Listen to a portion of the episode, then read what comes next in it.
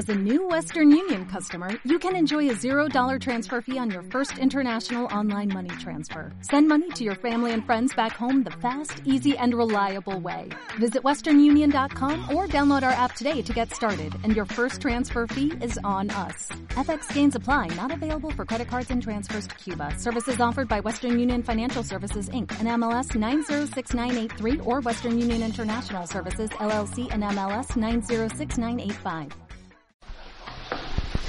Pues nada, que voy a presentar yo, que gracias por venir, que perdón por el retraso por los detalles técnicos.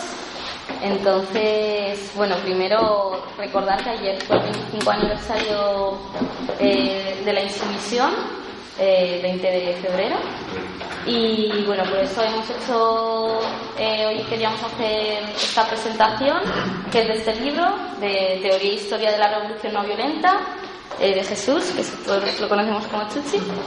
Y, bueno, entonces pues ahora ya nos va a contar. Y luego pues eh, dentro de, de, hacer algo pues por el 25 aniversario y tal, el viernes que viene vamos a tener también a las 7 aquí en la Pantera Rosa una mesa redonda. Bueno, primero va a haber el documental del 20 aniversario de, de la insumisión, que dura media horita, es cortito, y luego vamos a hacer una mesa redonda con distintos colectivos, nos han confirmado como unos 10 colectivos eh, sobre pues la desobediencia civil y bueno, pues a ver qué, qué sale pues en una mesa redonda, un debate sobre cómo se plantea y todo eso. Entonces, pues poco más que, que eso, que muchas gracias por venir y que os vemos el viernes que viene, espero también. Eh, muy buenas.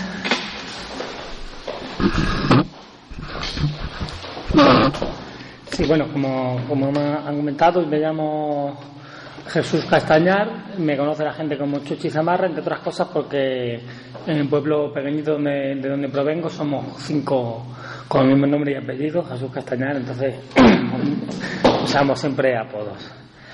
Eh, yo soy sociólogo, estoy haciendo ahora mismo una tesis doctoral sobre movimientos no violentos en caso de conflicto armado eh, con, mirando un poco Colombia, con los estudios de casos de Colombia, Sri Lanka y también un poco ahí Palestina, que al final hemos sacado del estudio.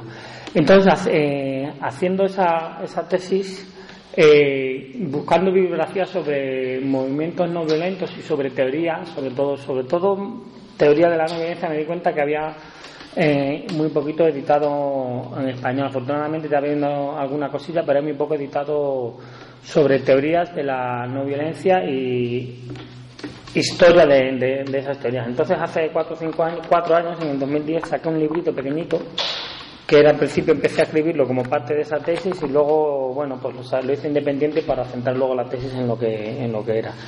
El, la breve historia de la, de la, no violencia, un librillo de 100 páginas, en el que se hace pues, un resumen de, de perspectivas y autores eh, este le, le, edité yo, yo por mi cuenta. Y a, raíz de la, de la revisión y ya ir avanzando con la tesis y ir, buscando más teorías, teorías más profundamente, pues fue ya cuando fue surgiendo esta la, la historia del, del, libro que presentamos hoy, que es el de Teoría de la Revolución Violenta, que ya es un libro bastante más, más profundo, mucho más denso, y en el que me centro no solamente ya en la historia o presento las, teorías, porque en este solo se presenta un poco y se trata de ubicar a cuando alguien lea algo de, algún texto de, de, no violencia, que puede ser fácil que se encuentren muchos en, la red, pues sepa ubicar un poco qué perspectivas, qué perspectivas teóricas hay.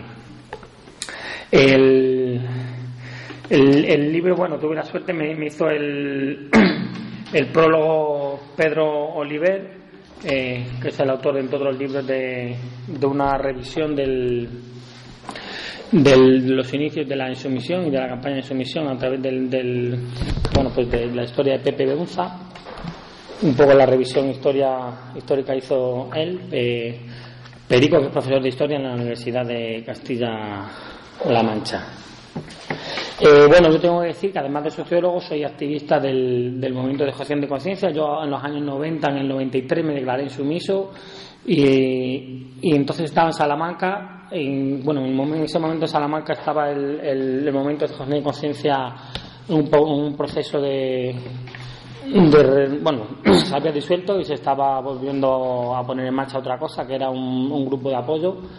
Y bueno, a través de ahí, desde entonces empecé a formar parte del movimiento antimilitarista y, ha sido realmente ahí donde he ido aprendiendo todas estas cosas de, acción no, violenta a base de, pues de talleres, encuentros, formaciones que, hacemos. Gracias al, movimiento de objeción de conciencia, tengo la oportunidad de, de, entrar en la red de la Internacional de Resistentes a la Guerra eh, que bueno, es la historia de la internacional se narra también en, el libro y, la, y, hay un capítulo dedicado a toda la historia de la insumisión que estamos haciendo ahora el 25 aniversario de la insumisión, pero es un proceso que viene mucho más atrás, desde los años 70, en el que empieza bueno pues Pepe Begunza y, otro, y otra serie de gente eh, a hacer la, la, desobediencia a, los ejércitos. Eh, tengo también la suerte de, tener el, prólogo de, o de un prefacio, uno llamado prólogo, otro prefacio de, Howard Clark, que era presidente de la Internacional de Resistentes a la Guerra. Eh, la Internacional de Resistentes a la Guerra se formó después de la Primera Guerra Mundial a raíz de poner en, contacto, ponerse a coordinarse entre sí grupos de objetores de conciencia o de opositores a la guerra que habían estado poniéndose a la Primera Guerra Mundial, sobre todo en Alemania, Holanda, Francia y, Inglaterra, en Reino Unido. Y es una organización que sigue entonces funcionando desde 1921. Eh, desgraciadamente, Howard murió hace dos o tres meses y, bueno, ha sido una pena que no haya podido ver luego el, libro publicado. Eh, Howard tiene aquí un texto eh, sobre no violencia, este es del año 78, haciendo la revolución no violenta. Eh, y bueno, para, para comentar un poco lo, de lo que hablo en el libro, sobre todo, eh, bueno, podemos empezar, antes de empezar, decir lo que es la, eh, la propia definición de, lo que es la, acción no violenta. sobre todo, la, hay, lanzo una idea muy importante que es que hay dos perspectivas muy, muy, muy diferenciadas entre sí, que, que se han venido a denominar una perspectiva pragmática y otra perspectiva ética. Son los nombres que tienen el orden de realidad, responde pues, a, una visión más convencional de, la realidad y otra a una visión más alternativa. dentro de, las corrientes pragmáticas, pues habría teóricos y, movimientos, movimientos que, han, que, han, utilizado la no violencia en su en, su, en sus luchas. Eh, muchos de ellos se, repasan aquí, por, por ejemplo, en las revoluciones húngaras en el siglo XIX, en Revolución de Samoa en, en, 1900, en los años 20, Independencia de Egipto, otra, otra serie de, movimientos en Corea en 1919 o en, o en China, una campaña de boicot contra el imperialismo eh, japonés. Eh, bueno, toda una serie de movimientos. Luego hay otros, otro, otra serie de casos clásicos, como es una oposición a un golpe de Estado que hay en, en Alemania en, 1920, después de la Primera Guerra Mundial. Eh, bueno, toda una tradición de, movimientos no violentos que no beben de fuentes pacifistas, que no tienen nada que ver, sino que se organizan por la afectividad que hay de, en torno a, la forma de acción no, no violenta. Y por otro lado estaría la otra corriente que se denomina ética, eh, que tiene también sus, varios puntos de vista. Eh, serían, que esta, esta corriente bebe más desde fuentes pacifistas a, fuentes también más anarquistas, antimilitaristas y eso otra otra otra confluencia. Dentro de, de, ambas perspectivas pues no son monolíticas, hay también diferentes eh, puntos de vista y tal. Por ejemplo, en la, en la corriente pragmática hay desde académicos, ya hablando de teóricos, incluso hay militares que a partir de los años 50, con la Guerra Fría, se ponen a, hablar, a, imaginar cómo hacer una, resistencia a la, Unión Soviética en caso de invasión y, diseñan pues una resistencia no violenta a, una posible invasión. Entonces, desde luego, lo que puedan decir los militares sobre no violencia pues es muy diferente a lo que puedan decir eh, perspectivas más, más anarquistas. Eh, bueno, el, concepto como tal de, acción no violenta tiene una evolución en el tiempo, eh, pero es precedido por, por, los, por los actos, por, lo, por el propio quehacer.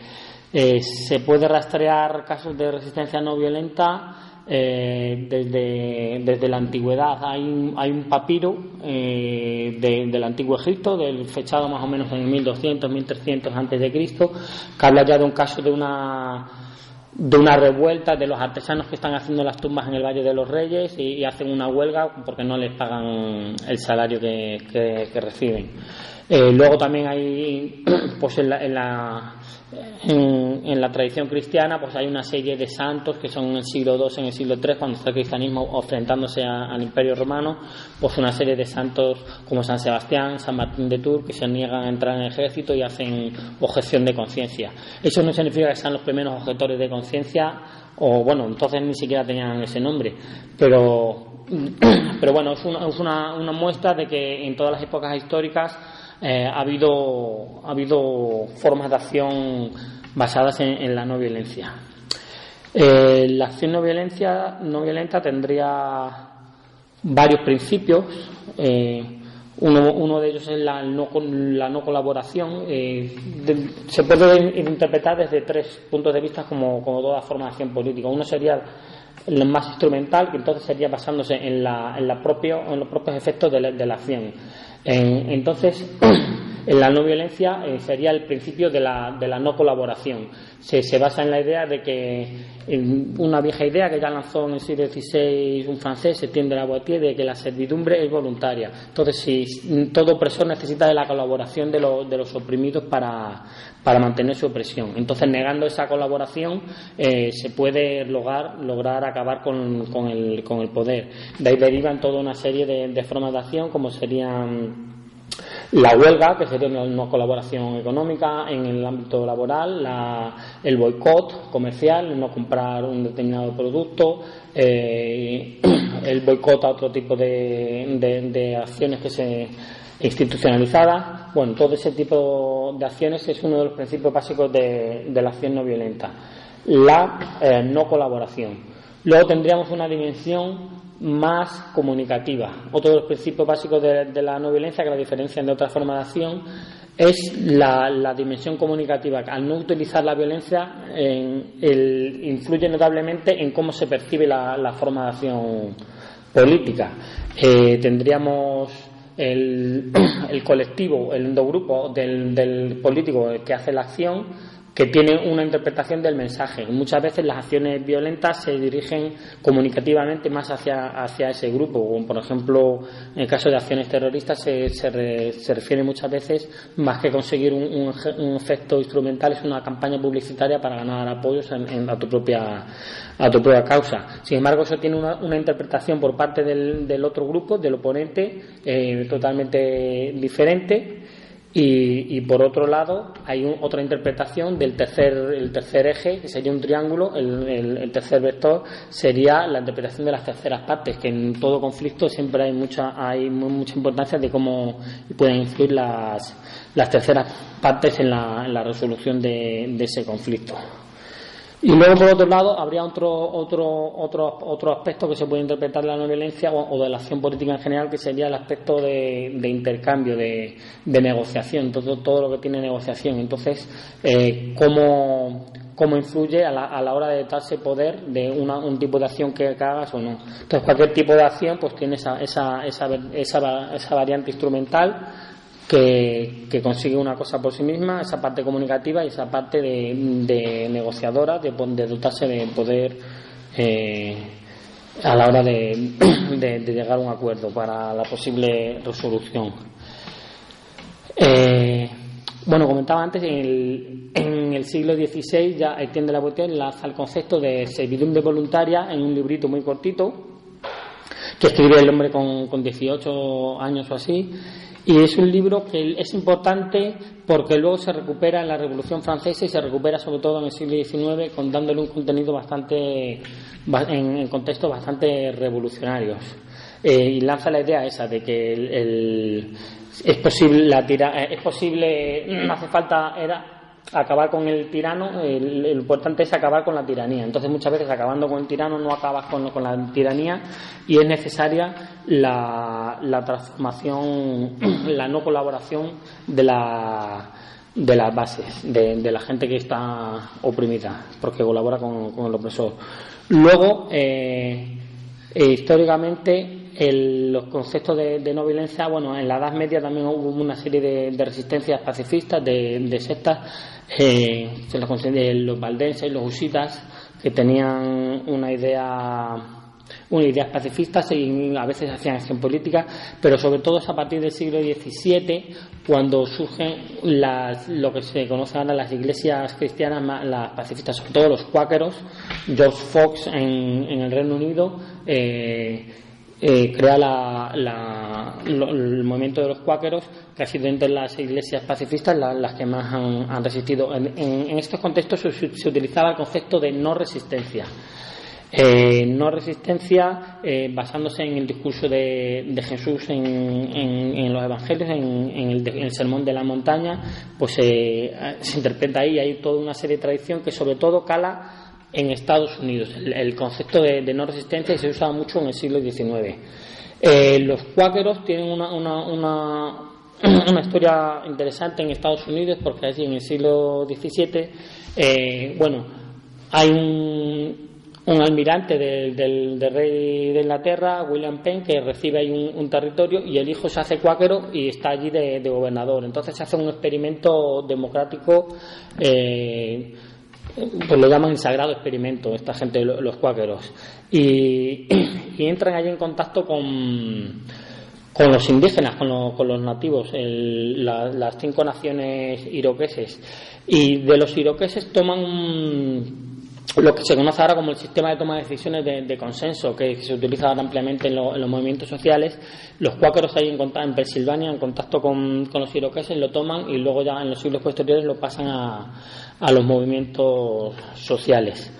Entonces, este, esta idea de no resistencia, sobre todo, se, se emplea en, el contexto de Estados Unidos y, sobre todo, en el siglo XIX, eh, cuando hay un gran movimiento abolicionista. Eh, por la, por la liberación de los esclavos en Estados Unidos. Sabemos que los, los estados del sur eran, eran economía de, basada en algodón y la agricultura y, y tenían esclavos que habían traído de África y hay un gran movimiento abolicionista que tienen ese debate sobre, sobre formas de acción y ellos lo llaman la no resistencia. Hay dos importantes teóricos que es William Lloyd Garrison y Adin Ballou eh, que, que, canalizan un poco toda la, ideología de la, de la, no resistencia en ese momento. Hay revistas y hay, hay foros de debate, incluso Adim Malou tenía otro libro que se llama No Resistencia, y, uno de esos debates lo tienen con un, con un personaje muy conocido en Estados Unidos que es John Brown.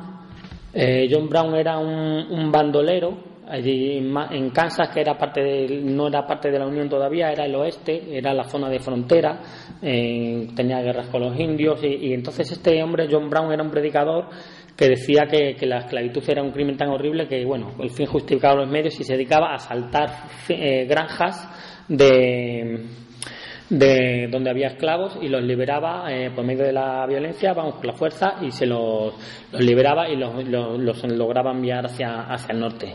John Brown trató de hacer una revolución de esclavos en, en, en todo el sur, asaltando un fuerte de armas pero ahí ya fue, fue detenido y, bueno, fue, fue condenado a muerte.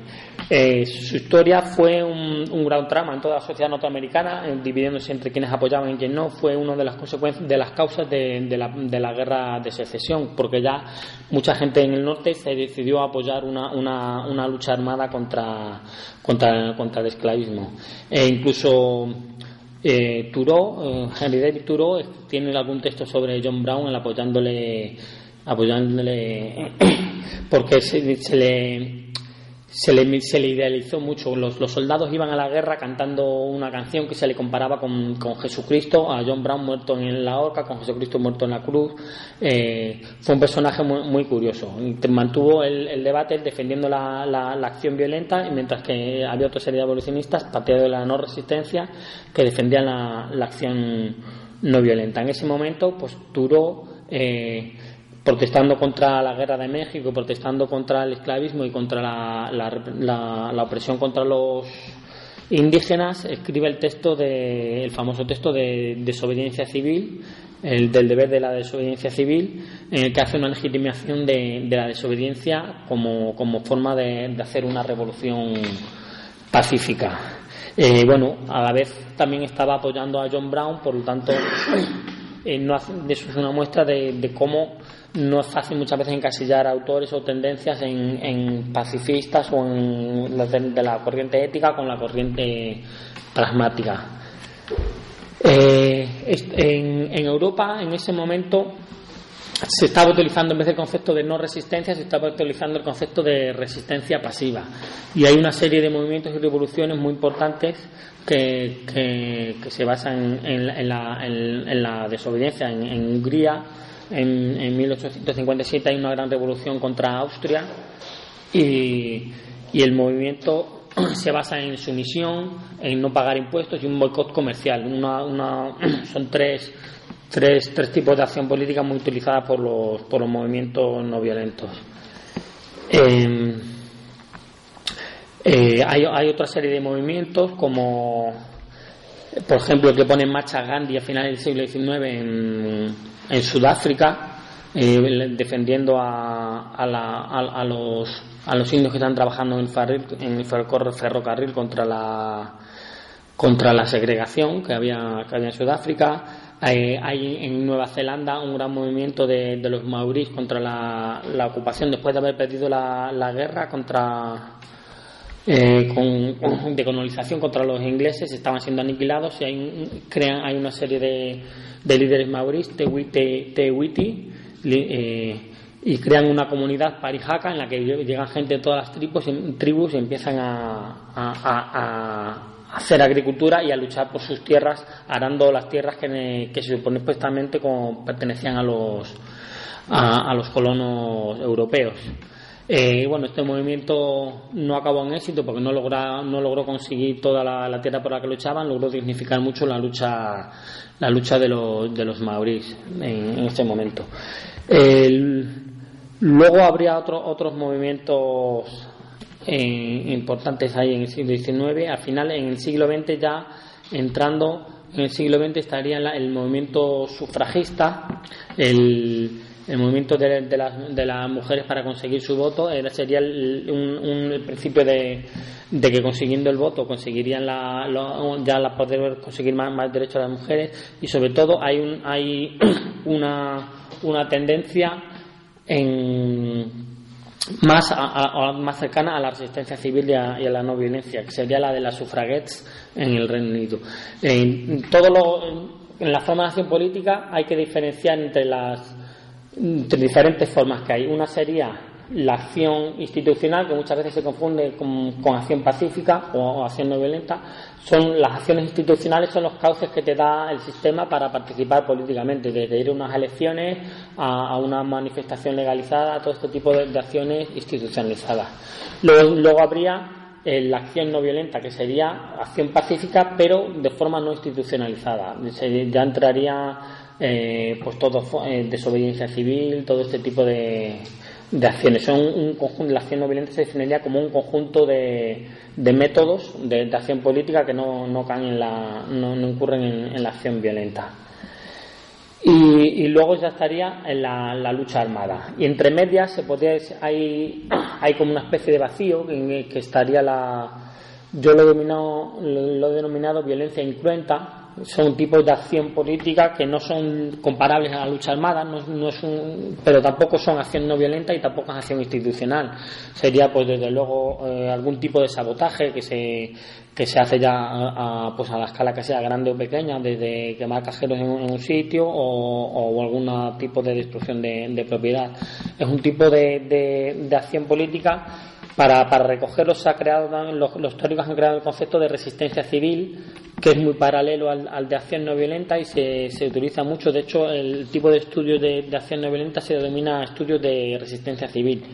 La, la diferencia es eso, que, que permite, la resistencia civil es un concepto más amplio que permite este tipo de, de acciones de, violencia eh, incruenta, que no, que no se que no hay sangre, que no hay que no hay lucha armada. Bueno, pues como volviendo a, las sufragistas, pues hay, un gran movimiento institucionalizado, que, que masivo de muchas mujeres que luchan por, por el voto en, de forma los, los, cauces que, le, dejaban en ese momento. Como no eran muchos, entonces se, organizan y, es cuando surgen los grupos de sufra, sufragettes que, que, son las que eh, eh, utilizan otra serie de técnicas como acción directa y luego utilizan mucho también la, la huelga de hambre. estas mujeres las detenían, las llevaban a la cárcel y eh, empezaban a, una huelga de hambre, eh, ya tenían la estrategia de entrar en huelga de hambre y al principio las autoridades en Inglaterra respondían obligándolas a alimentarlas, eh, pero luego ya crearon una serie de, leyes que la llamaron las leyes del, del ratón y el gato, es que las soltaban después de, cuando ya estaban muy débiles para, para, para ser un peligro cuando, cuando estaban fuera, las soltaban y las y, ellas, bueno, cuando estaban débiles, pues se tiraban otros tres o cuatro meses hasta que volvían un poco a, la actividad política. Eran las leyes de la acción del, ratón y el gato. Eh, luego también a lo largo del siglo XIX hay otra, otra corriente de, corte posiblemente más pragmático, que es todas las luchas del movimiento obrero eh, de cómo van creando su forma de acción política. Eh, por ejemplo, en Inglaterra él, empieza con haciendo peticiones al gobierno, ven que no funcionan y empiezan a hacer grandes manifestaciones masivas para, para pedirlo, para pedir los derechos que están pidiendo.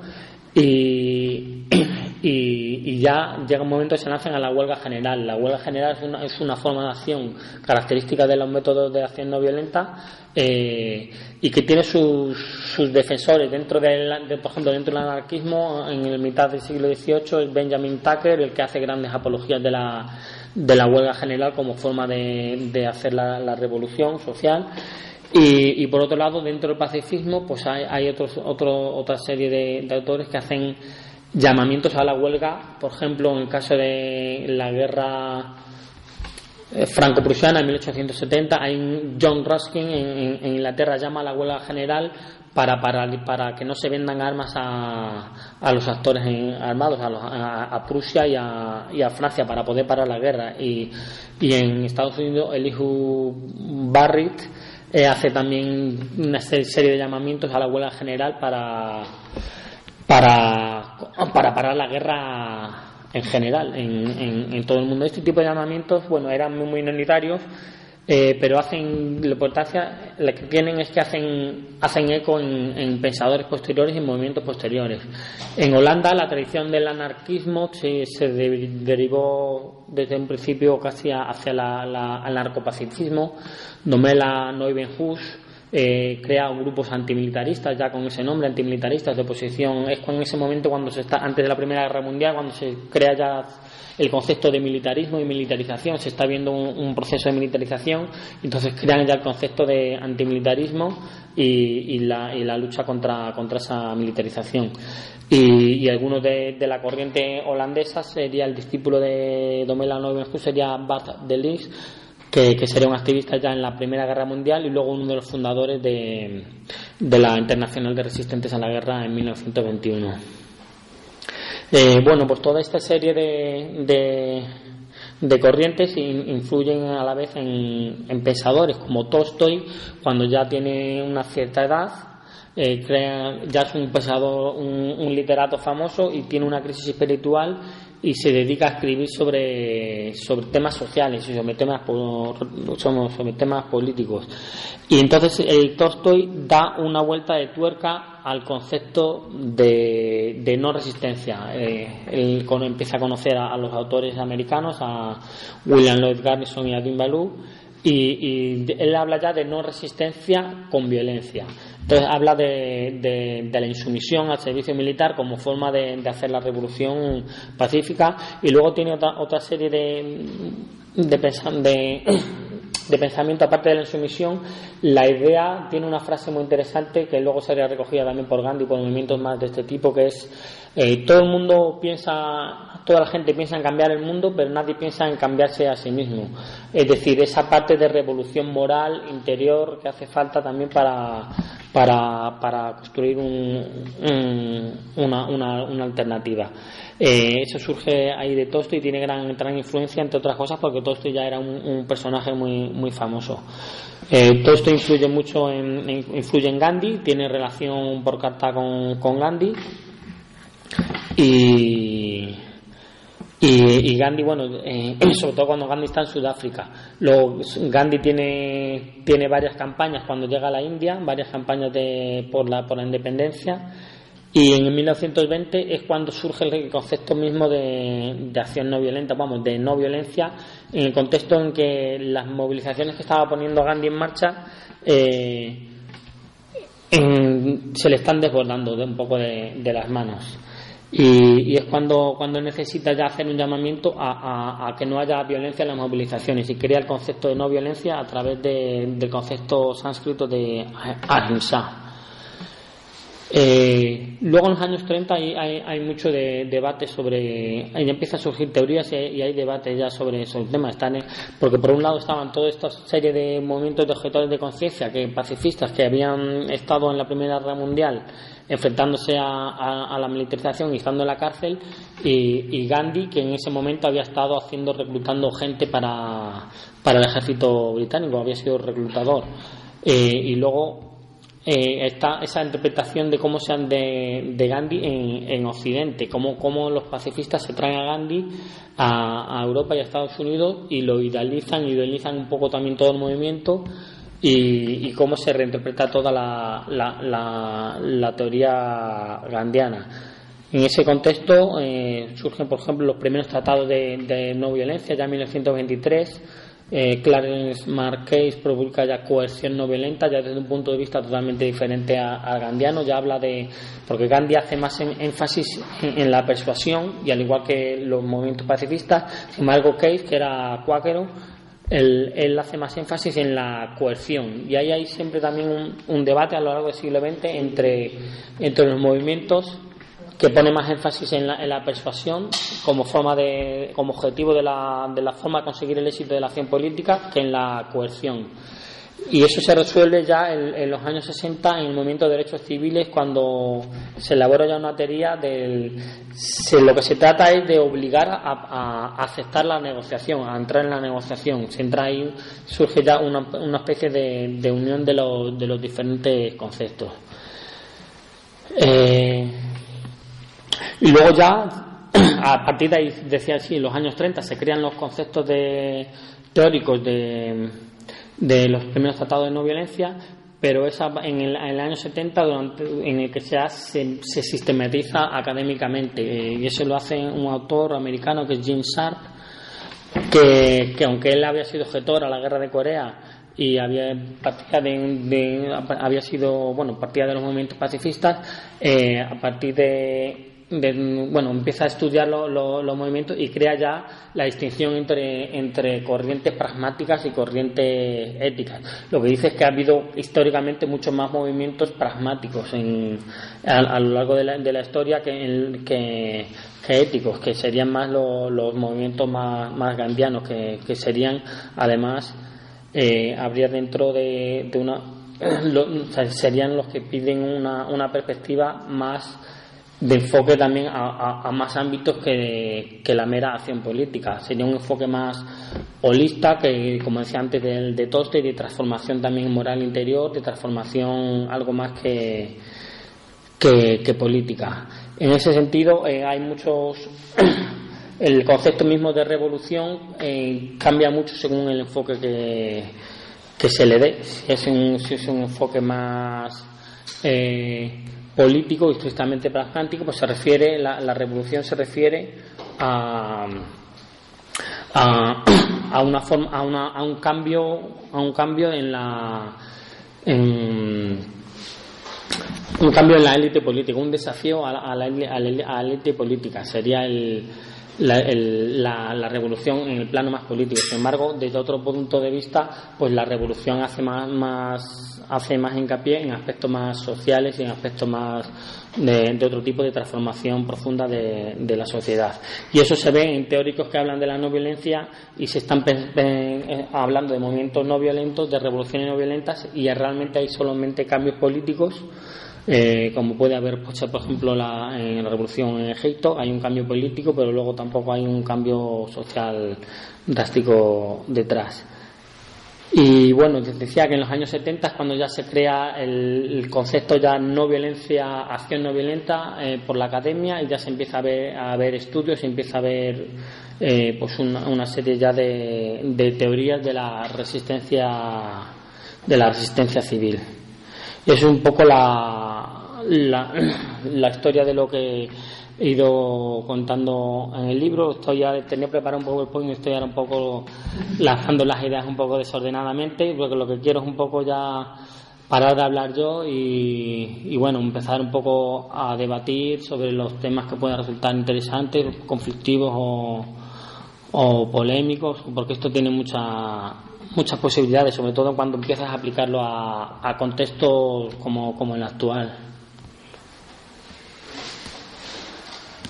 Así que claro, después de esa parrafada es complicado lanzarse ahí.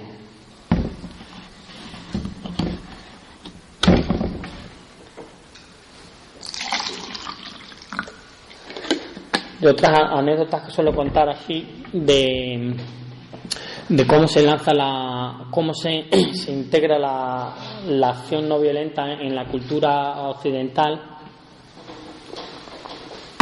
Es la historia de cómo, cómo se integra esta, esta visión de la no violencia de Gandhi en, Estados Unidos en el movimiento de, de los derechos civiles pero no en los años 50, sino mucho antes, y, y, y quién, quiénes, lo, quiénes lo hacen. El, el caso es que en, los años 40, en la Segunda Guerra Mundial, hay, hay una serie de objetores de conciencia, unos miles en, Estados Unidos, que se pasan tres o cuatro años en la cárcel, eh, pues bueno, por, haber objetado a la, a, participar en la guerra. Y ese y ese ese movimiento está muy influenciado por un por un autor indio que, va a Estados Unidos. Él, había sido estudiante en el movimiento eh, de Gandhi era el estudiante y participa y luego va a Estados Unidos y da cuenta que ahí hay un movimiento pacifista que interpreta como el movimiento como si toda India se hubiera vuelto pacifista así por, arte de, magia de repente. Entonces empieza a hablar más de este es Krishnalal, Krishnalal y hace, hace una crítica pues a, esa, esa, visión tan, tan idealizada del, del movimiento de resistencia, vamos, de independencia indio. Entonces, esto influye mucho en los objetores de conciencia que están en, la cárcel y, empiezan a poner eh, en marcha ya en los años 40 al salir eh, campañas contra el racismo, contra la segregación que hay de los, de los negros, sobre todo en el norte, en el norte de Estados Unidos, donde no es tan fuerte la, la segregación ni el racismo, y, lo hacen ya diseñando las acciones que luego se irían utilizando en el sur por, por, los, por, los movimientos de, movimientos de, derechos civiles. Es decir, por ejemplo, para, para desegregar una, una, una cafetería, un restaurante, eh, enviaban un grupo de, de, gente, primero, como que luego que, iba a hacer como un poco de señuelo, y luego iban grupos mixtos de, negros y blancos y, creaban el conflicto y la polémica. Y luego el grupo que había antes les apoyaba y lograban ahí crear la, esa situación para, para generar la, la, desagregación que llamaban del, sitio del sitio en cuestión. Luego también organizaron viajes en autobús hacia, hacia el sur.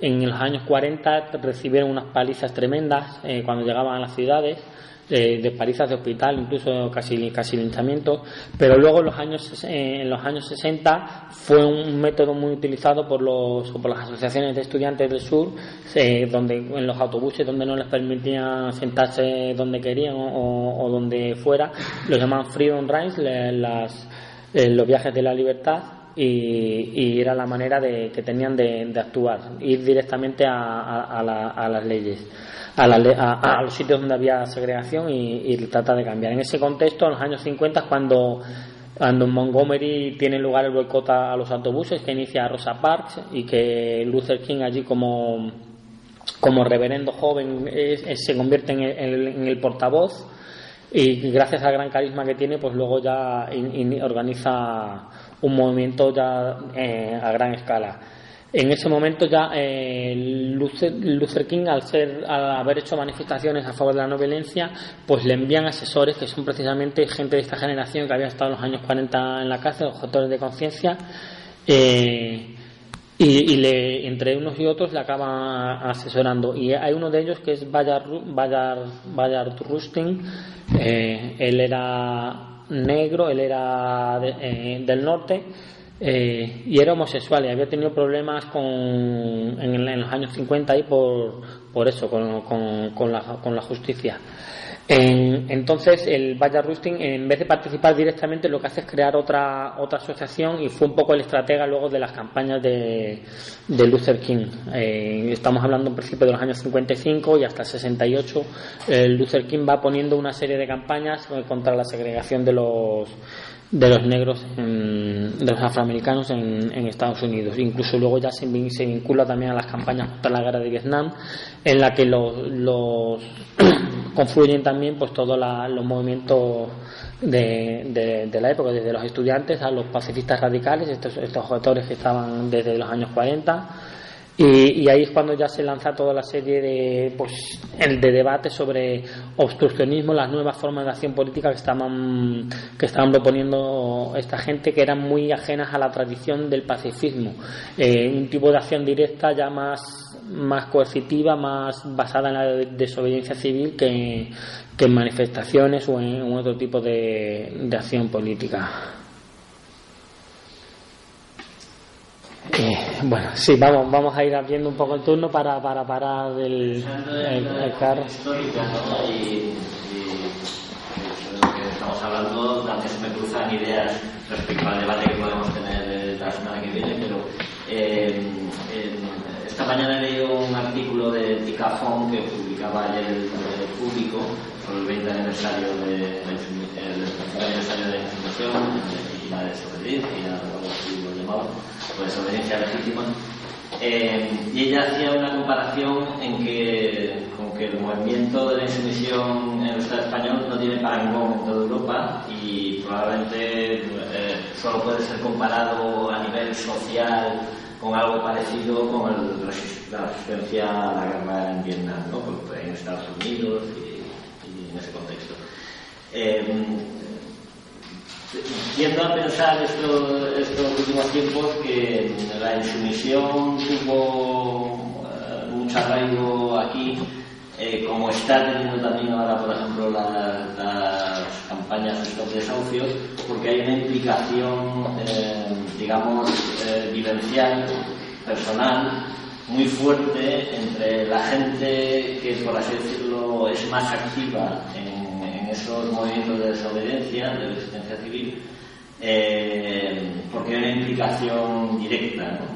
Eh, ¿Eso es así o tú has podido ver que eso es así a lo largo de la historia? ¿Hay otros factores que van más allá de, de una necesidad, digamos, más vital o con la situación personal de, la gente que se moviliza desde una óptica de resistencia Sí, eh, bueno, en cada movimiento, claro, por supuesto tiene sus propias circunstancias.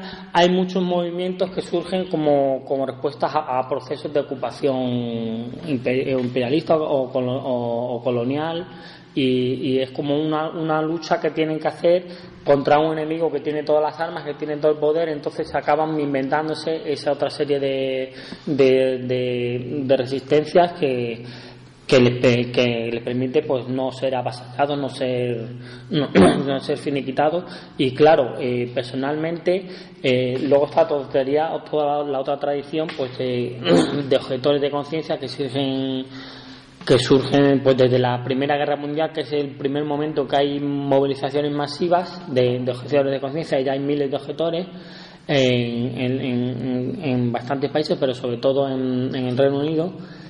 Y, Y sí, otro, otro tipo de movimiento sería contra el racismo, como entre el de, los derechos civiles o también en, Sudáfrica contra, la apartheid. Son movimientos que tocan mucho la, parte personal eh, y la implicación luego social que, que ello conlleva. No sé si te estoy respondiendo.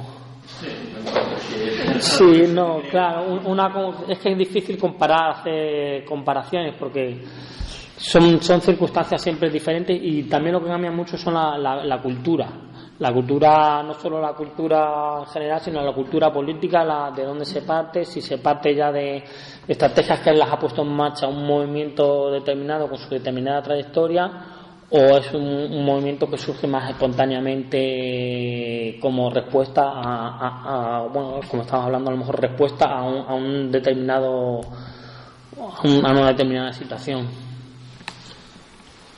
Yo quería preguntarte, eh, al, ver el título del libro, el índice un poquito así, eh, eh, habla todo el rato de la no violencia, digamos. Entonces, el concepto de desobediencia civil en relación con la no violencia, no sé, yo, me, por ejemplo, me, igual me he sentido más identificado normalmente con la desobediencia civil. Entonces, no, sé si de pronto me ha surgido esta duda, digo, onda, eh, tú lo utilizas también, he visto ahí dentro del libro. Sí, sí. Pero esa, esa, relación, ¿cómo es esa relación? No me refiero solo conceptual, sino, claro, tú utilizas o partes de la, de la idea de la no violencia, pero claro, está ese concepto, ¿no?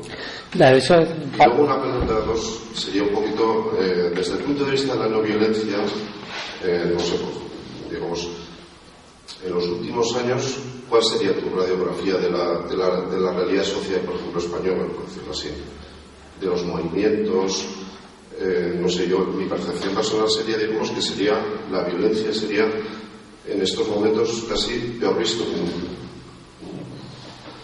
no siempre ha sido así, más en una situación, por ejemplo, de crisis económica así tan aguda que, bueno, pues se podría ofrecer a, altercados casi espontáneos frente a as instituciones ou bancos o, pero, mm, ¿cuál sería tu radiografía en estos momentos? Desde el punto de vista de la violencia. Vale, pues empezando con, con cómo encaja la, la, desobediencia, la, desobediencia, civil dentro de la, de la no violencia. La, desobediencia civil sería un, un, un tipo de, de, de, métodos de acción dentro de, de, los métodos de acción de la, de la no violencia.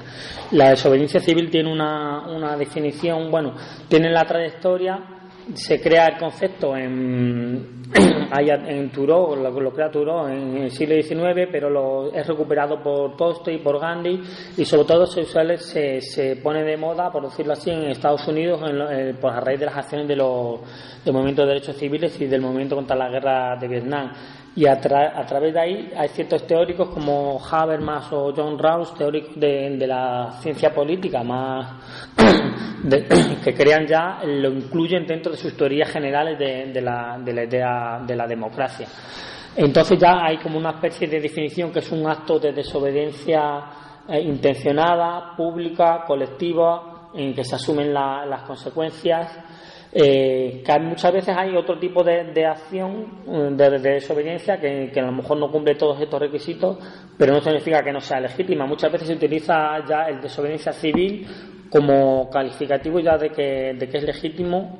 Eh, si logramos que esta acción que estamos haciendo se, es desobediencia civil, es legítimo. Muchas veces es desobediencia política en otro sentido. Simplemente son como términos para, para aclararnos.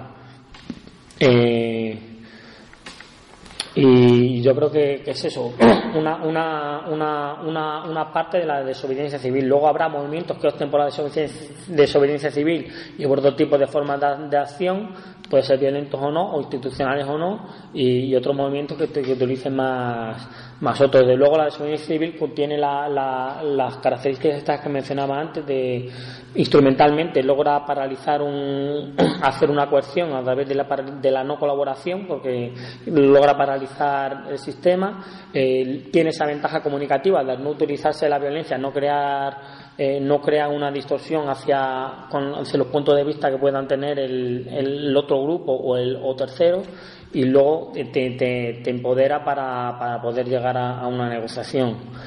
Y luego ya, para centrándonos más en, en lo que es la, la radiografía de, de la situación actual, eh, yo como anécdota puedo comentar cuando yo vivo así en Extremadura, cuando fui a, a unas, movilizaciones del 15M me sorprendió muchísimo el cambio que había percibido en, la, en, la, en las movilizaciones, de, cómo se había asumido la, no violencia, además como ya como parte de identidad del, movimiento. Eh, no sé, en parte será también por todo el trabajo que, se ha hecho desde los grupos no violentos, pero también es como una, una asimilación ya de, de la, del modelo de lucha que, que se quiere. Desde luego hay, yo creo que el problema que hay es que muchas veces se confunde no violento con, con pacífico. Es decir, ir a una manifestación no, no, violenta muchas veces es una manifestación pacífica en la que no hay, no hay, no hay ningún problema y, y, no se quiere que, haya problemas, pero a lo mejor una, una, una, acción no violenta requiere más un momento de desobediencia civil un, un, o un proceso de hacer una sentada fuerte y bloquear un, una calle. Eh, yo creo que ahí es el debate, todavía el paso grande que hay que dar. Eh, ya se ha asimilado. Eh, la movilización pacífica, de que a través, yo creo que ha sido sobre todo a través de la experiencia de, de ETA a lo mejor de Jarray y de otros movimientos así en el Estado español, en que, se ha visto desde el otro lado, entonces hay un rechazo ya hacia esa, hacia esa forma de, de acción violenta, pero todavía falta dar ese, ese, ese paso de la, la acción no violenta es algo más, eh, hay que, hay que hay que hacer un poco de coerción, de obligar, paralizar el sistema, negarse a pagar impuestos, eh, desobediencia por otro lado. Hay muchas, hay muchas, hay muchas formas y muchas imaginativas y la, la, la historia da mucha, muchos ejemplos de cómo se ha utilizado imaginativamente y en contextos, como decía, muy dispares. Yo creo que este es el pie también para, para el debate un poco de, de la actualidad de, de cómo está la, la situación ahora. Y aparte ahora se habla muchísimo más de desobediencia civil, pero no de, de no violencia. El, otra cosa es eh, que verdaderamente, yo creo que se habla mucho, que esto va a ser más para la, la semana que viene, de la desobediencia se utiliza como discurso, como enganche, pero que luego es, eh, es difícil llegar a ejecutarla, sobre todo cuando existe eh, a la hora de conseguir esa implicación individual con una repercusión colectiva. Es decir, faltan medios concretos. Entonces, eh, de, de, todo lo que se ha hablado de desobediencia civil desde el 15M hasta ahora, pues lo de los stop desahucios es lo más concreto que se ha llegado, que se ha llegado a hacer, ¿no? que ha tenido éxito. Pero el resto de las cosas sigue teniendo una dimensión pues, bastante Sí, pero parece muchas veces que la desobediencia civil es como más, más que una cosa concreta de, de, una acción que se va a hacer, es como una marca. de Queremos hacer desobediencia civil, pero hacemos lo de siempre. Eh, es como una actitud más que, más que un, un proceso de, de, de, hacer una campaña larga en el tiempo, es decir, en este momento vamos a hacer ahora una desobediencia en este tipo, en este otro momento luego lanzamos otro, un poco la planificación esa estratégica meditada y tranquila que, y muy debatida que se tiene que hacer así en movimientos. Eh, sobre la figura de Gandhi, por ejemplo, ¿qué importancia tiene realmente en el conjunto de lo que es la no violencia? Porque eh, recientemente salieron unas. Eh, no recuerdo respecto a su por la no violencia, eso, pero salieron unas biografías que, como que criticaban la figura de Gandhi en su ámbito más personal, de machista, de algunas otras cosas. Pues, eh, Gandhi como tal es el líder de la no violencia históricamente, o por ejemplo tiene más importancia Martin Luther King o Rosa Parks u otros más. Mm, yo creo que Gandhi ha quedado también como, como un icono y todo esto. Y ha habido otros movimientos, como por ejemplo en, en Estados Unidos se, se ve muy bien. Esta evolución de que hablaba de los objetores de conciencia que llevan desde los años 40 y teorizando y tal, son los que inventan las teorías nuevas de, de, de, bueno, la forma, teorías y formas de hacer acción política diferente, asesoran a Luther King y Luther King sería un personaje público el que da más, la cara, pero, pero hay otro hay, hay otra serie de, de, y suelen ser más colectivos, más teóricos, no solamente estaría por ejemplo David Dellinger o, o Barbara Deming que tienen artículos realmente, libros realmente interesantes sobre sobre el tema. Y, también es curioso cómo eh, tanto Tolstoy como Gandhi como Luther King eran partidarios de una, de una visión de la no violencia más holista, eh, eh, enfocada a todos los aspectos de la vida y cómo se les intentó, o cómo se les ha criticado esas contradicciones internas en su vida personal, tanto a Tolstoy eh, con las relaciones con su mujer, a, a, Gandhi e incluso a, Luther King. Eh, eh, también el tema de pues pues que había trataban de sacar escándalos de, faldas con, con Luther King para, para eso deslegitimar un poco toda toda esa visión en el plano personal de, deslegitimar esa idea esa idea política. Eh, pues como decía, hay, hay, hay muchos otros autores no tan, no tan conocidos que tienen visiones muy, muy lúcidas, incluso tratados más, más, más, sistemáticos, porque eh, ni siquiera Tolstoy o, Gandhi o Luther King tienen libros o tratados sistemáticos sobre, sobre acción política, sobre no milicia. Gandhi tiene su, su, biografía más que nada y un montón de artículos pequeñitos, tiene mucho escrito, pero no una gran obra sistemática. Él decía, mi obra es mi vida. Y es un poco lo, que, lo que él decía. Y luego, por el cambio, hay ya autores eh, que ya empiezan a escribir, a teorizar y a hacer un debate teórico, estratégico, sobre todo, ¿qué pasos hay que dar? Pues unos hay que dar cuatro, otros hay que dar siete, y, un poco ese, ese debate ese debate teórico lo, lo llevan a cabo pues más, más, más teóricos y luego se está también relacionado con, con los movimientos. En, la, Internacional de Resistentes a las Guerras también hay, hay antes de la Segunda Guerra Mundial hay debates sobre qué hacer para parar la, lo que viene y hay una propuesta de, de Bart de de desobediencia en todos los ámbitos, de hacer no violencia en todos los ámbitos, pero no sería una propuesta pues de revolución general, claro que necesita participación de, de toda la gente y no, no tiene no tiene lugar.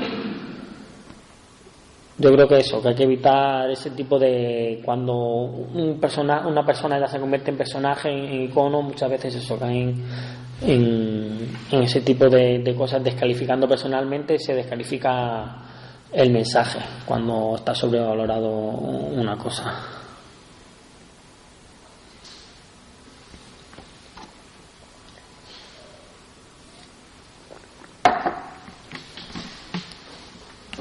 Yo creo que en los ámbitos de, en los que se simpatiza con la desobediencia civil o con las luchas de acción violenta, siempre parece que lo que andamos buscando es precisamente un poco de lo que estamos hablando aquí también, un catalizador, ¿no? un catalizador entre eh, una gente que puede tener más o menos una motivación, lo que decíamos antes, personal o política o tal, eh, una ideología, digamos, y lo que consigue encadenar esa motivación, ese compromiso más, más intenso con una, unas capas de la población más generalizadas. Pues como ocurrió aquí con el movimiento de la insumisión, eh, en su momento eh, esa comparación, digamos, entre el tirón que ejercieron esos 20.000 insumisos sobre 170.000 objetores de conciencia, ¿no? y sobre las implicaciones sociales que hubo en, los procesos judiciales, las detenciones, los encarcelamientos de insumisos en el entorno familiar, en el entorno social más cercano, pero también en ese, magma que se creó eh, entre toda la población. ¿no? Eh, o volviendo a la situación más actual, el tema de la, estos desahucios eh, son circunstancias concretas en las que eh, gente determinada se moviliza para evitar desahucios, tiene una repercusión mediática, pero al mismo tiempo engancha y se cogen, ya no recuerdo, más de un millón y medio de firmas en apoyo a unas propuestas concretas. Eh, a, veces parece que estamos un poco preocupadas con no conseguir encontrar qué es lo que, lo que claramente puede producir esa conexión entre, digamos, la gente que podemos considerar más activistas o más, o más intensamente comprometidos con estas cosas, con capas más, más extensas de la población. Yo creo que eso es un dilema también que siempre está ahí latente.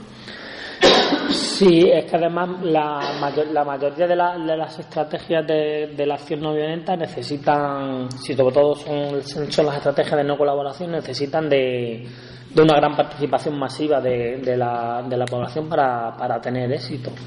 Entonces siempre pues es lo que dice, encontrar esa llave mágica que permita de repente que todo el mundo se incorpore, eso ya depende mucho de las motivaciones y a veces también de contextos externos, ya no solo que depende del propio movimiento, sino un desencadenador externo, una situación de repente hay una guerra o y se moviliza toda la gente o de repente hay alguna un cambio en el contexto lo que pasa es que si ya hay un movimiento ya preparado, una red de ahí de, de movimientos que están unos en un lado, otros en ya hay una cosa de ahí ya se puede, se puede poner en marcha cuando hay ese desencadenador, que muchas veces se estancan esos movimientos ahí mucho, muy largos en, el tiempo. Y luego estaría la, la, la visión tradicional de los movimientos pacifistas o antimilitaristas de sobre todo la, idea que tienen en Estados Unidos después de la Primera Guerra Mundial, al, verse tan minoría mm, con respecto a la sociedad, decir, bueno, y lo hemos vivido muchas veces, de como un grupo pequeño de, activistas podemos generar un debate en, la, en, la, sociedad que luego sea el, debate esto otros actores a lo mejor bueno pero ya se ha creado el debate crear ese debate que luego que busque la transformación que, que queremos, pero luego eso a la hora de la verdad pues, es complicado. Es lo que bueno, es lo que permite parar una guerra, si se para o, no se para, si se logra ya haber tenido ese debate, ese debate previo. Yo me he preguntado a veces la, el título no violencia tiene que la población que lo rechaza. Gente más activa para mí. Lo rechaza, dice que con en colectivo, ¿se entender colectivo no violencia? Eh, lo que se utiliza para, evitar e, este tipo de rechazo es el concepto de resistencia civil, que es parecido pero no es exactamente lo mismo. Es una resistencia que no, no cae en la lucha armada, ni terrorismo, ni guerrilla, ni en este tipo de formas, y, permite un, sabotajes también que a lo mejor no entrarían dentro de la acción no violenta. Eh, eh, esa, es la manera que se ha utilizado. En Palestina, por ejemplo, utiliza más el concepto de resistencia civil que, no violencia, en otros sitios, en otros sitios no. No es lo mismo exactamente porque esa, esa contención de la violencia, para mí es la, la, la diferencia en el plano comunicativo, cómo se enfoca cómo se enfoca desde los medios de comunicación o cómo se interpreta desde otros sitios va a cambiar mucho si, si hay un poco de si hay un foco de un poquito de violencia en un movimiento rápidamente va a salir se va a exagerar para crear un pues ya el, legitimar la represión o, legitimar las leyes que vayan a salir después o otro tipo de de cosas. Bueno, la violencia como tal es un método, no es un fin como tal método puede ser, eh, puede ser utilizado para fines eh, que tampoco son sagrados. Yo entiendo que el antimilitarismo o el pacifismo lo que buscan como fin último es una nueva sociedad la que eh, de la justicia, la igualdad, la libertad, la desaparezca la explotación, la discriminación, todas esas cosas. Pero claro, en un momento dado puede utilizarse la no violencia con otros fines, igual que la desobediencia civil. Sí, sí también muchas veces se hacen llamamientos a la desobediencia civil, aquí hemos visto cuando gobernaba Zapatero, pues del PP, o sea, de, no pagar el IVA o cosas así, ¿no?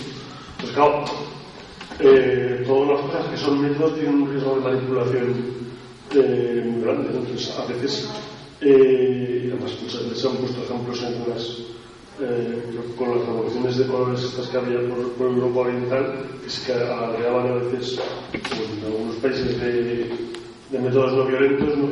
que se decía que en realidad lo que buscaban era derrotar regímenes que no eran próximos a los Estados Unidos y que entonces eh, eh, pensaba que fueran próximos pues creo que eso muchas veces también se utiliza para, para desprestigiar a, a la violencia Claro, porque se utiliza desde ese punto de vista pragmático.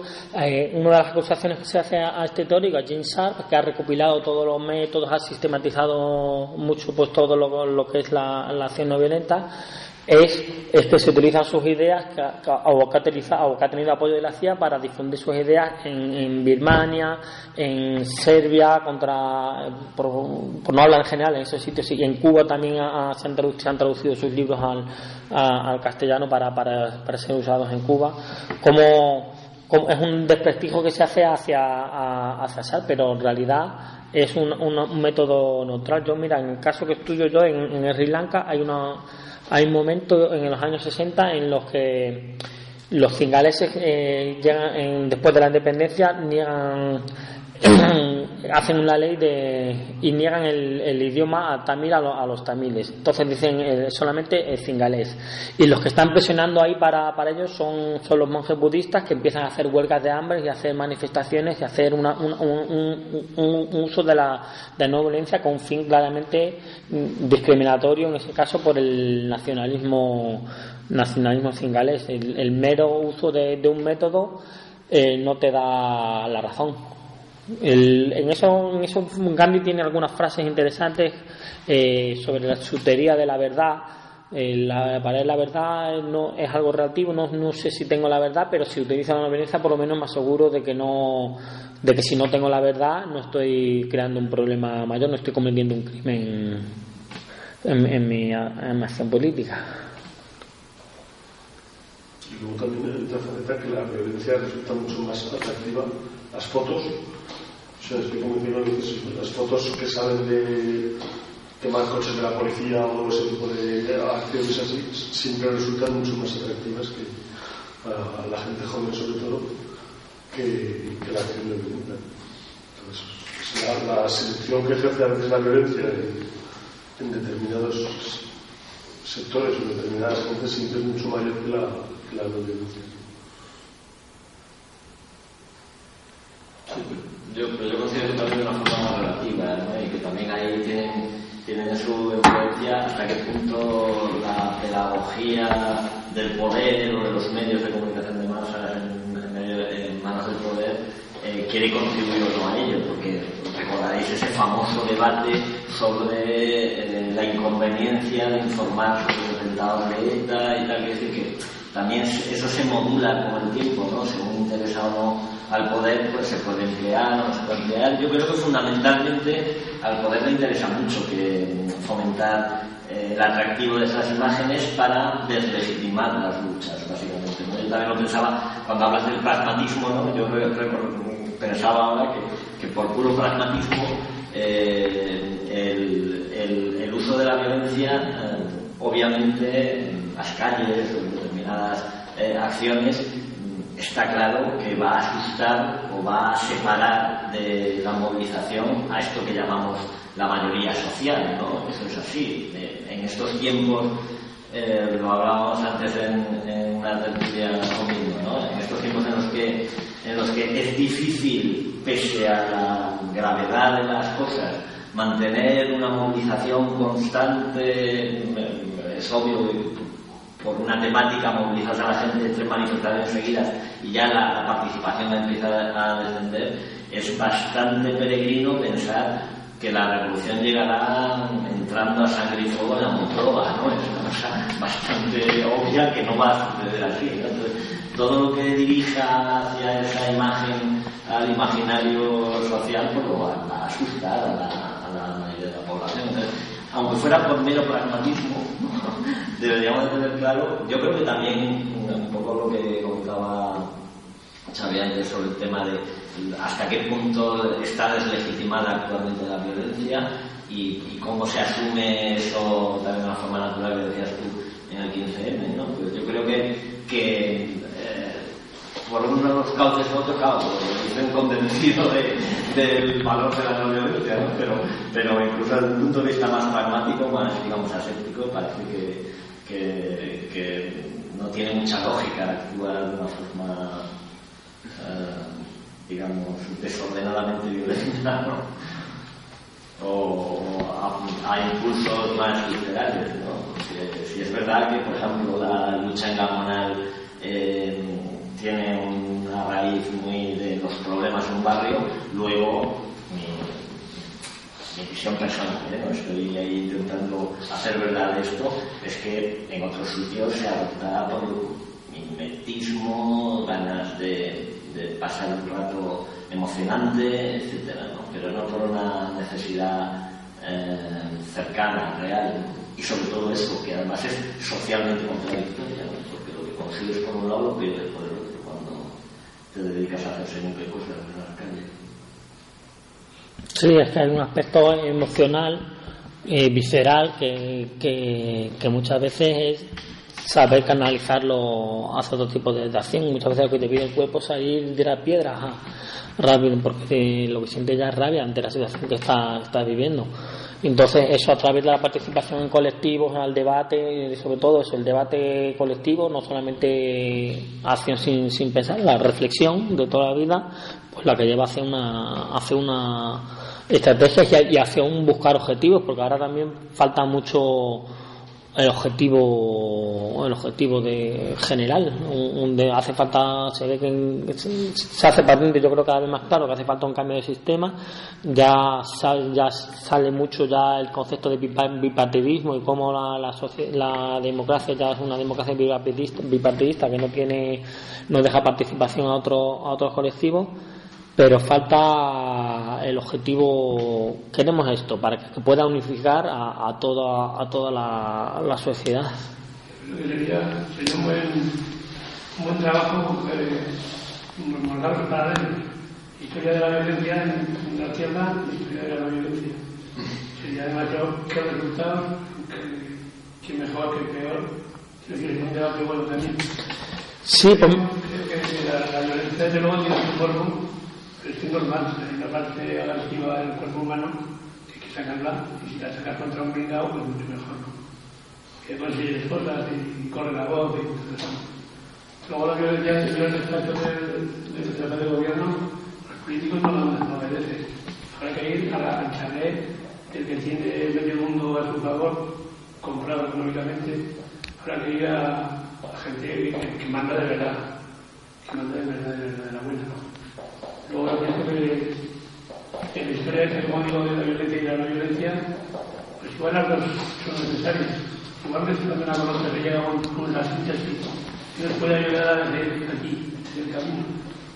La historia de la violencia, como que conozco, pues yo creo que, que ofrece de nuevo garantías, yo creo, con una buena mentalización, lo de que tiene ser tenemos un poder, un poder que usa la persona, los colectivos, la coordinación de colectivos, no de los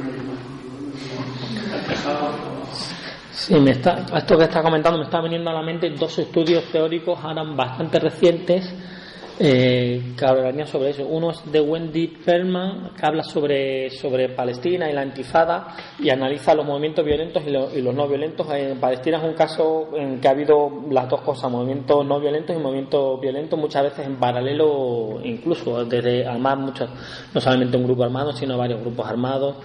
Y, y la, la hipótesis que lanza es que eh, la, acción armada surge cuando la sociedad no está organizada y, claro, tiene que responder a, esa situación de ocupación militar que están viviendo, tiene que responder y es un momento en que no, está, no, tiene otra, otra, organización y responde pues con, con, la lucha armada. Mientras que cuando en, en, los momentos en que la sociedad está más estructurada, más organizada, tiene sus comités de resistencia, tiene su forma, entonces recurre eh, pues efectivamente a, utilizar esas redes que ya están creadas para, para movilizarse cuando, cuando en el contexto de la, sobre todo en la primera antifada, cuando, cuando se activan todo ese tipo de redes.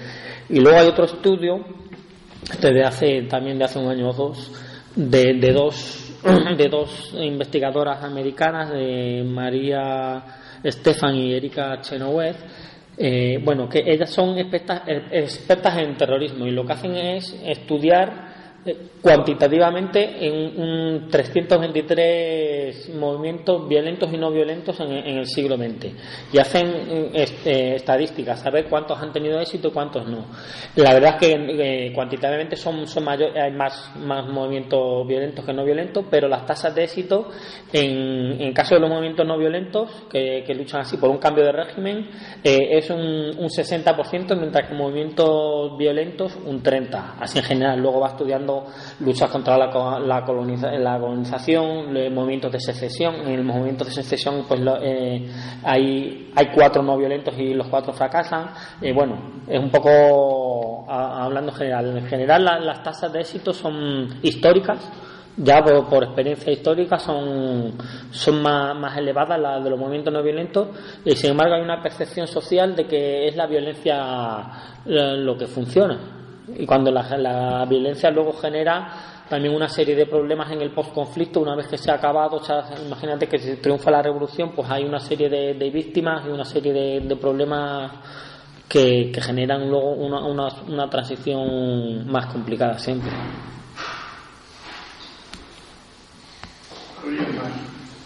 no lo sé. Que la, parte de la preparación del personal, de, entrenarnos, entrenarse clave, clave para dos posturas, yo creo. Entrenamiento, ¿verdad? Tiene que un objetivo más claro y luego las acciones también cómo las.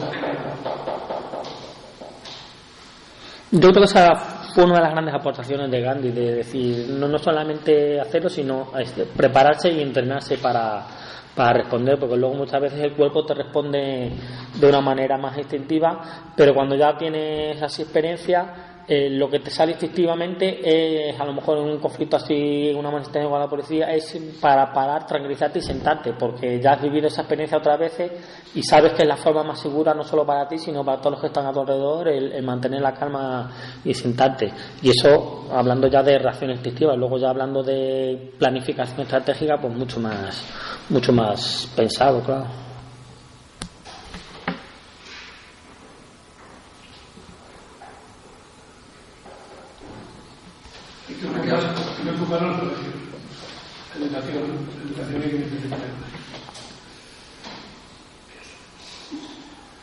Lo que, los porcentajes, de pronto, pero lo relaciono con una pregunta que quizá no tenga fácil respuesta en realidad. Cuando comentabas tú la necesidad de que sea amplia la desobediencia, no sea un grupo pequeño, pero tiene que ser generalizado. ¿Hasta qué punto tiene que ser generalizado? ¿Qué punto de, es una pregunta un poco, ya sé, de qué porcentaje de corrección, es un poco tonto, pero que, en el que, digamos, puede dar un salto cualitativo en el que ya sé, por otras experiencias que haya habido a lo largo de la historia, en el que ya la percepción ya general es que aprecian ya y ya se generaliza ese cambio, ese, esa nueva percepción de ese.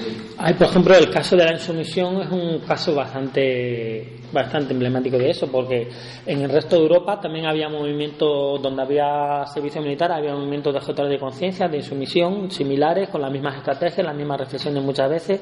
Sin embargo, eran minorías y, no lograban esa trascendencia social que tuvo aquí, que además se fue retroalimentando. Al, haber más, al haber más presos había más, visión, del, entonces había más, jóvenes que se, que se sumaban, a, la, estrategia. ¿Cuándo? Pues en realidad, el, el cuándo sería cuando es, cuando es capaz de parar la máquina. En realidad, la, la efectividad, pues tanto de la acción violenta como de la acción no violenta, es cuando lo que llaman los teóricos la disrupción, cuando, cuando logras paralizar el sistema, entonces es cuando ya eh, no se puede seguir funcionando y hay que lograr, tiene que hacer fuerza un cambio. Entonces, cuando, cuando la desobediencia es suficiente, tan masiva que, que ya genera la posibilidad de seguir funcionando, pues eh, pues ese sería el, número óptimo.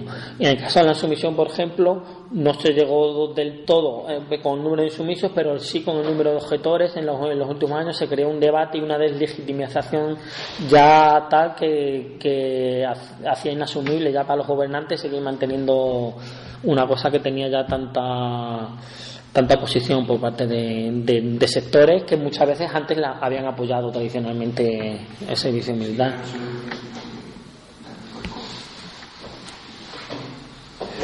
Esta reflexión sobre los números también porque recuerdo que es batallitas, ¿no? Yo recuerdo que uno de los primeros debates que hubo cuando se, se adoptó la estrategia de definición era a partir de qué número de presentaciones de gente comprometida que se decidiera hacer la definición se iba a arrancar con la campaña, ¿no?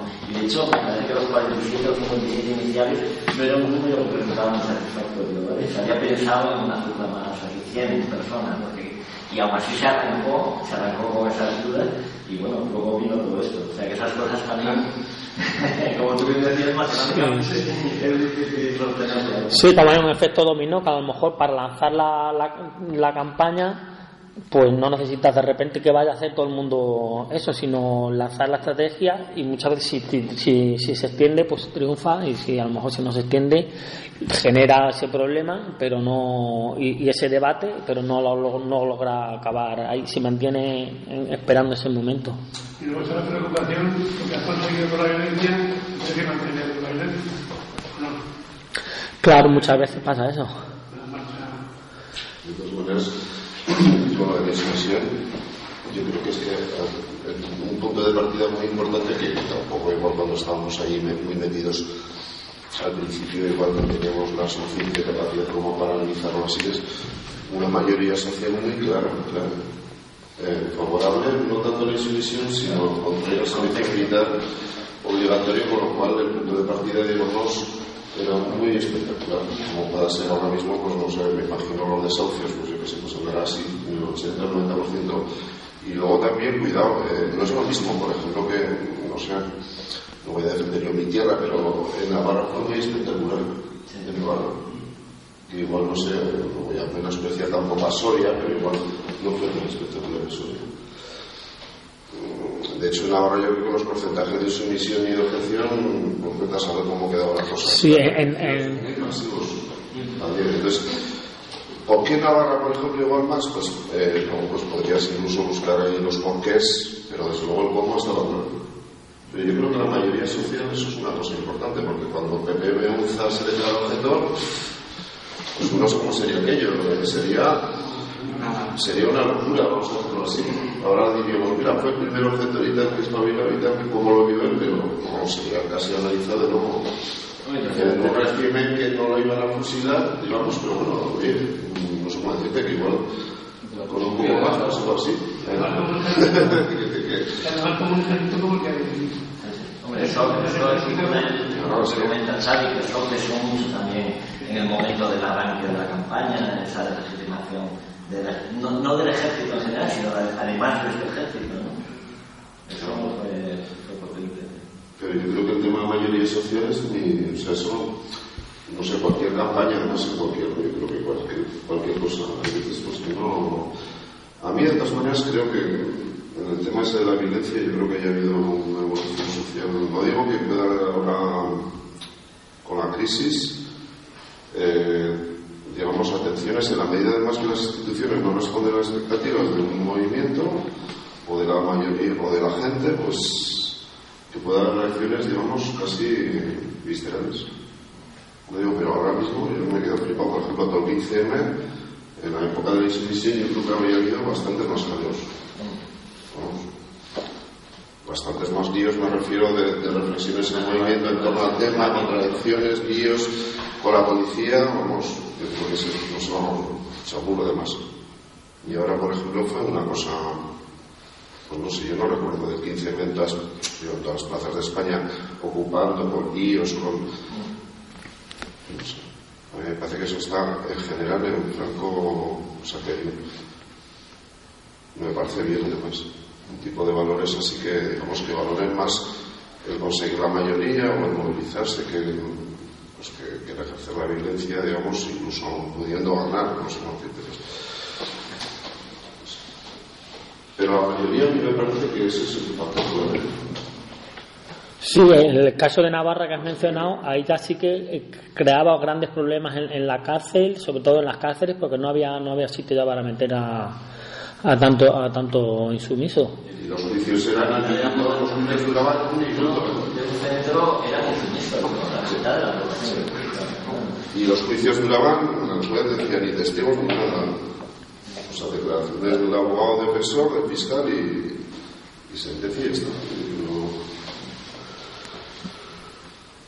Sí, un poco también engarrando con eso que decíamos, de estos desahucios, de la experiencia vital, de todo eso, pues ahí, claro, supongo que también en parte tino político, digamos, atinar políticamente, pero también en la coyuntura que, se junte en un momento crítico.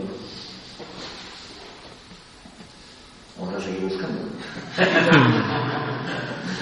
Sí, que los debates teóricos muchas veces están en, eh, los, los, factores internos, los que son el propio movimiento, que esos son los, teóricos de la, de la, acción no violenta, más, más bien los, pragmáticos, pero bueno, en general los, que estudian la acción no violenta inciden más en, los factores internos, es decir, las estrategias que han planteado los movimientos y tal.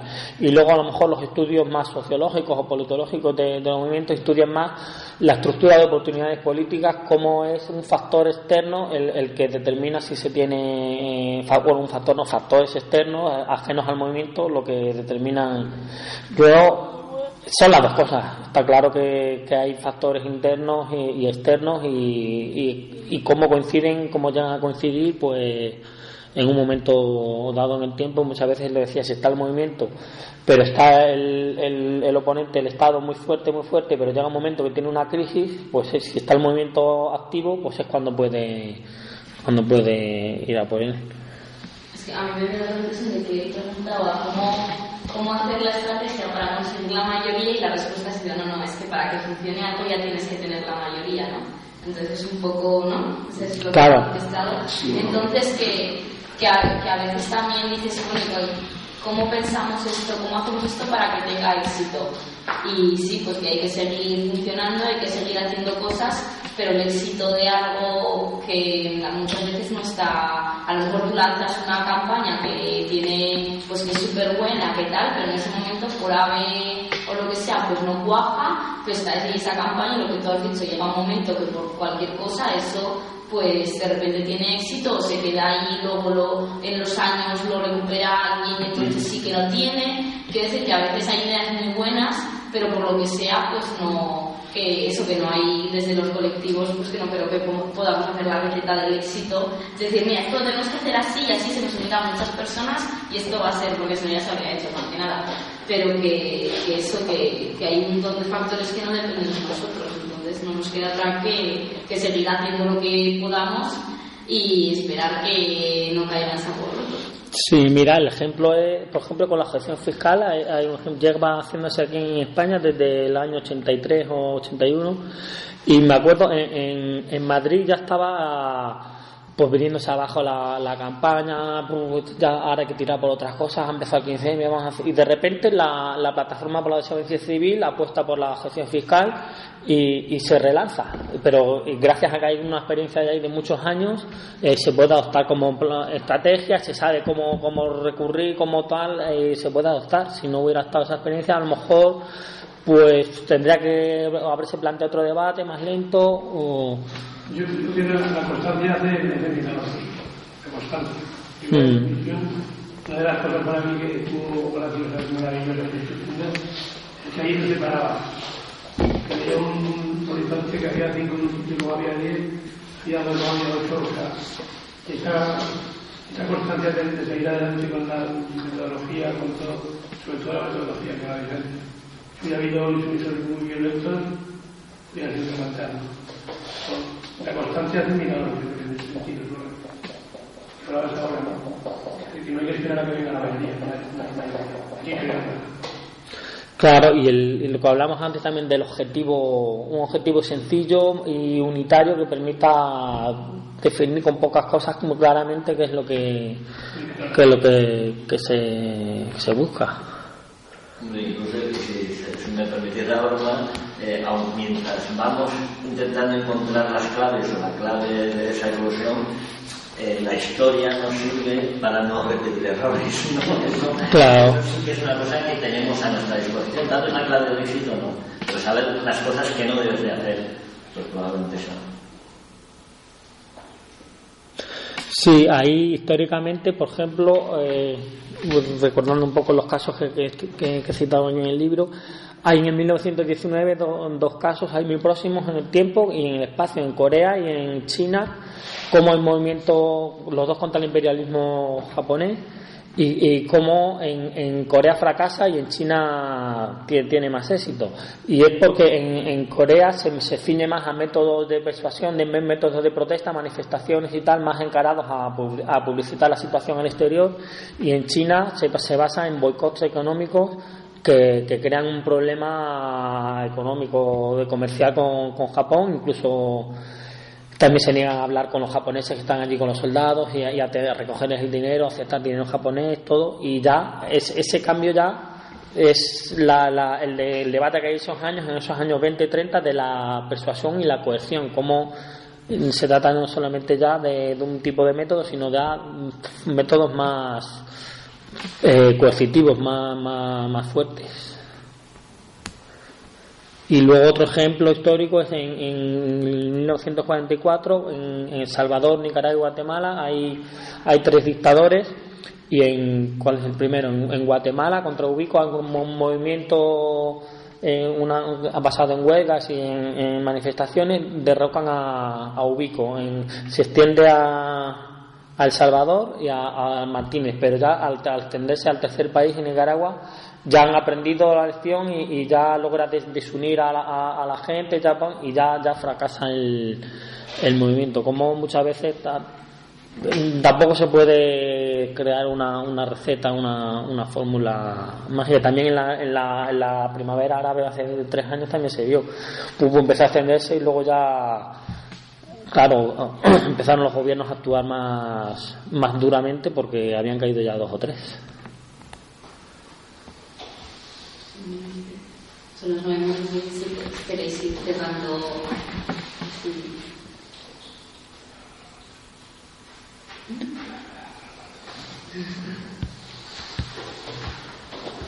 Yo creo que el futuro hay. Sí. Eh, Estoy esperando el debate del viernes que viene, que han dicho un montón de colectivos que van a venir, muy a mi sorpresa. No sé qué esperan ellos, no sé muy bien tampoco si nosotros sabemos que vamos a... Y quiero saber qué sale de ahí, porque además vienen colectivos muy diversos y bueno, yo creo que puede salir algo interesante y vamos a ver, no lo sé. Bueno, pues yo para, para acabar una, una reflexión de, pues sobre la, lo, de lo que sirve la historia de la no violencia. Si, tenemos conocimiento de la historia de los, de los, de los movimientos no violentos, de las teorías, eh, y pues tenemos formas de enfrentarnos a, resolver los conflictos que tengamos, tenemos esas herramientas porque se forman, forman parte de la, de la cultura. Si, si, se recupera nada más de la historia la, la, parte violenta, pues la forma de, enfrentarse culturalmente es violenta, porque hay una parte también de cultura, de, de cultura de movilización, y esa cambia en el siglo XVIII de una manera, en el XIX va, cambia, se crea la manifestación, se crea la huelga, se crean otras cosas que no había antes y en el siglo XX muchas de estas nuevas formas se, se institucionalizan, pasan a ser parte del sistema y se crean otras y a lo mejor ahora pues estamos viendo otros momentos de que hay formas más institucionalizadas y se están creando otras que surgen de otras necesidades.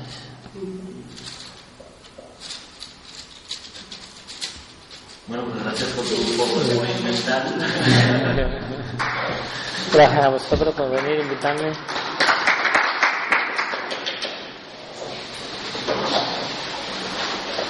¿Cómo se llama la doctora esta que se nombró al final? La Wendy, no sé qué. Wendy Perlman, la de Palestina. Bueno. ¿Escribe Sí. en español o en inglés? En inglés. En inglés. Ya lo sé que no me mola ¿eh?